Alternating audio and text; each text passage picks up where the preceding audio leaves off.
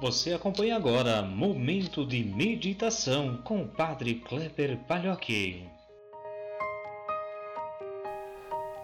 Olá, meu irmão, minha irmã, paz e bem. Hoje, domingo 6 de dezembro de 2020, celebramos hoje o segundo domingo do tempo do Advento.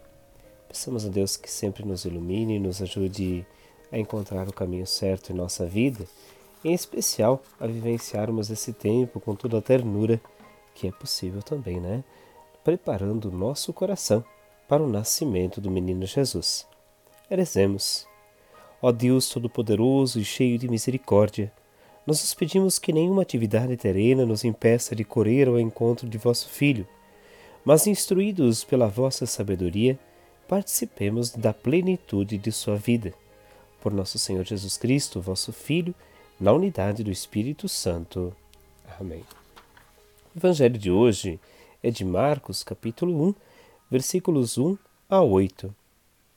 Início do evangelho de Jesus Cristo, Filho de Deus. Está escrito no livro do profeta Isaías: Eis que envio meu mensageiro à tua frente para preparar o teu caminho. Esta é a voz daquele que grita no deserto: Preparai o caminho do Senhor, endireitai suas estradas. Foi assim que João Batista apareceu no deserto pregando um batismo de conversão para o perdão dos pecados. Toda a região da Judeia e todos os moradores de Jerusalém iam ao seu encontro, confessavam seus pecados e João os batizava no Rio Jordão. João se vestia com, uma, com pele de camelo e comia gafanhotos e mel do campo. E pregava, dizendo: Depois de mim virá alguém mais forte do que eu eu nem sou digno de me abaixar para desamarar suas sandálias. Eu vos batizei com água, mas ele vos batizará com o Espírito Santo. Meus irmãos, minhas irmãs, nós estamos vivenciando o segundo domingo do tempo do Advento, e em especial, lembramos nesse segundo domingo esta experiência da presença dos profetas. Isaías, João Batista, nos mostram e nos apontam este grande carinho que Deus tem por cada um e cada uma de nós. São pessoas que, no seu jeito de agir, de viver, de falar, nos aproximam de Deus. João Batista, em especial no Evangelho que nós rezamos hoje, nos faz perceber que em tudo ele buscava apontar o caminho daquele que viria depois dele, Jesus. Comia de forma simples, pregava um batismo de conversão, ou seja, de mudança de vida, apontava para todos aqueles que o seguiam um caminho é, de proximidade com Deus.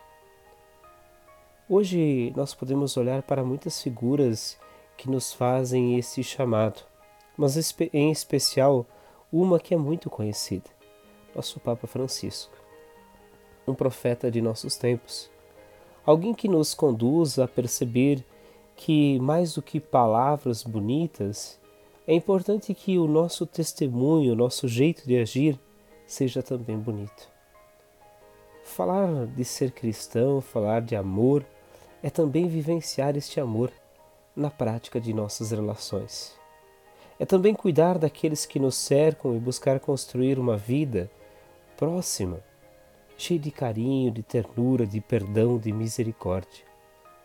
Se Deus é misericordioso, nós também devemos ser. Se Deus nos ama, nós também devemos amar. É este o convite que todos os profetas, no fundo, fizeram, cada um a seu tempo, de compreender este belo chamado que Deus nos faz de viver um mundo mais leve, mais bonito, mais cheio de ternura.